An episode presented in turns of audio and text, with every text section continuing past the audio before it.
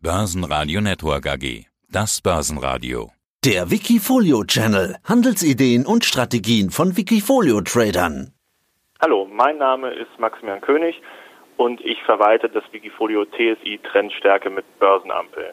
Hallo Herr König, Wikifolio Trader duzen sich meistens. Ist das okay, wenn ich Maximilian sage?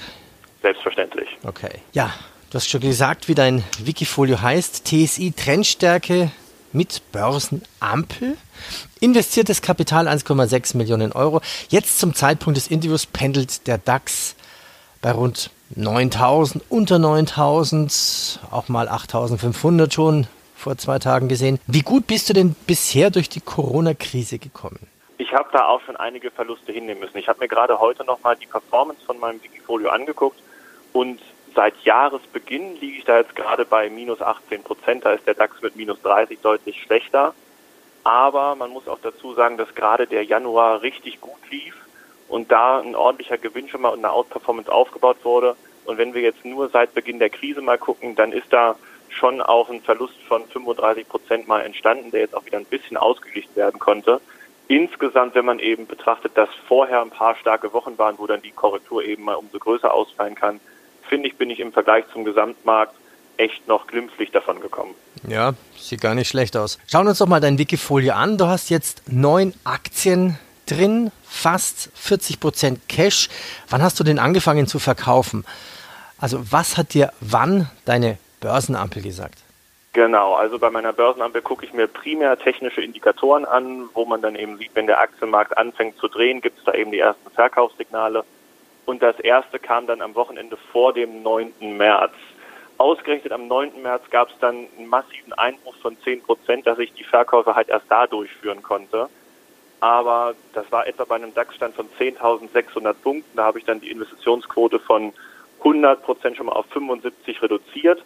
Und Stand jetzt war das ja auf jeden Fall schon mal die richtige Entscheidung. Also eigentlich das Signal wäre vorher da gewesen, aber mit diesem Einbruch dann, der an diesem Montag stattfand, waren die Kurse dann eben noch ein bisschen schlechter, um zu verkaufen. Und mit welcher Taktik hast du verkauft? Also so und so viel Prozent von allen Aktien reduziert oder hast du gewisse Aktien komplett verkauft, aus dem, aus dem Depot geschmissen? Nein, also ich mache es dann immer so, dass ich mir eben die Trendstärke der einzelnen Aktien angucke und die, die da am schwächsten im Depot aussehen, das sind auch die, die für mich am schlechtesten halt die letzten Wochen performt haben und die fliegen dann zuerst raus. Das ist auch für jemanden, der das äh, sich mal anguckt und einzelne Aktien vielleicht nachhandeln möchte, praktikabler, dann immer ganze Positionen rauszuschmeißen, als wenn man jeder einen Teilverkauf tätigen müsste. Das wird dann irgendwann sehr umständlich. Mhm, okay, verstehe. Die Performance seit 2016 rund 55 Prozent, fast 11 Prozent im Jahr. Ja, aber so ist es an der Börse. Es geht mal rauf und mal runter. Schauen wir uns einzelne Aktien an. Immer noch mit fast 90 Prozent plus. Bei dir zum Beispiel HelloFresh. Ist eine ziemlich hm. starke Aktie. Also anscheinend sehr früh gekauft. Einmal das, aber auch da habe ich mir jetzt nochmal die Performance angeguckt. Seit Jahresanfang liegt die Aktie immer noch fast 40 Prozent im Plus. Und wenn man das eben mit einem Minus von 30 Prozent beim DAX vergleicht, dann ist das nicht nur ein günstiger Einstiegszeitpunkt, sondern eben vor allem auch ein Zeichen, dass HelloFresh von dieser Krise profitiert.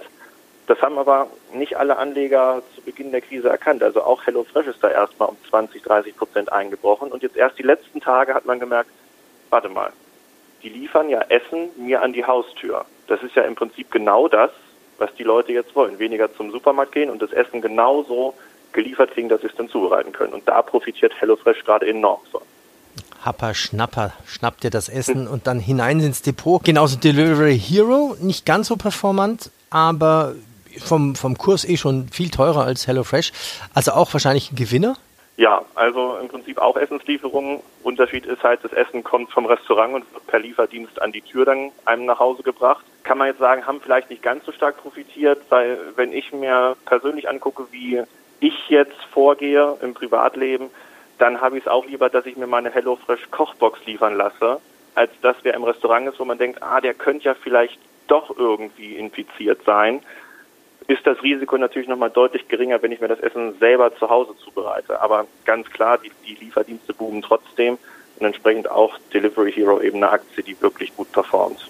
Ja, das stimmt, da könnte doch schon mal einer drauf gehustet haben. Ja. Gehen wir noch Werte durch. Also du hast Advanced Micro Device drin, Hypoport, Nvidia, Apple, Bechtle, Tesla und LPKF Laser. Bevor wir diskutieren, die Vor- und Nachteile oder die Werte die besonders gut und schlecht sind nach der Krise. Wie bist du eigentlich auf diese Mischung der Aktien gekommen? Also wonach hast du entschieden, dass diese Aktien in dein Wikifolio reinkommen? Also erstmal habe ich ja den Fokus Deutschland und USA.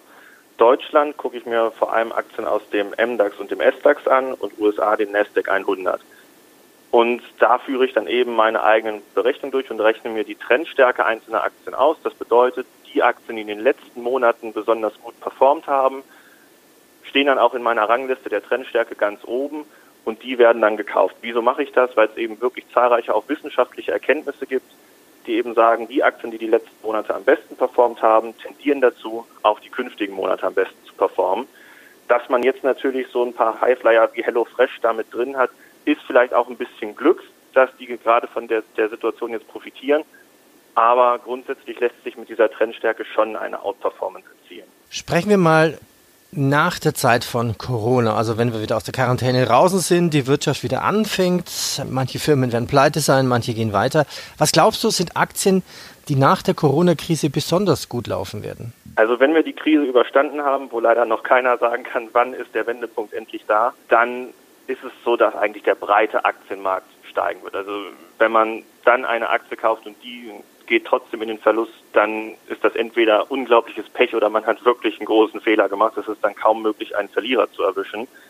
Aber ich glaube, gerade die Zykliker, die jetzt stark eingebrochen sind, vielleicht auch ein bisschen zu stark abgestraft wurden, die haben dann enormes Aufholpotenzial. Da, da muss man sich genau jetzt die Branche angucken. Wenn ich jetzt eine Lufthansa nehme, die nun mal wirklich darunter stark leidet, dann werden die es wahrscheinlich auch erstmal wieder schwer haben, sich zu erholen. Aber es gibt wirklich zahlreiche Aktien, die haben jetzt auch 40, 50 Prozent verloren und sind vielleicht gar nicht mal so stark von der Krise getroffen wie andere. Und gerade da sehe ich dann ein enormes Aufholpotenzial.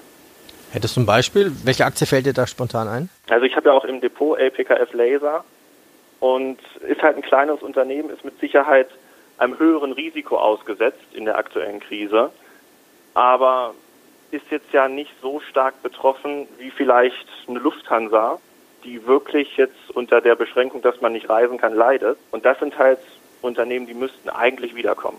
Mhm, okay.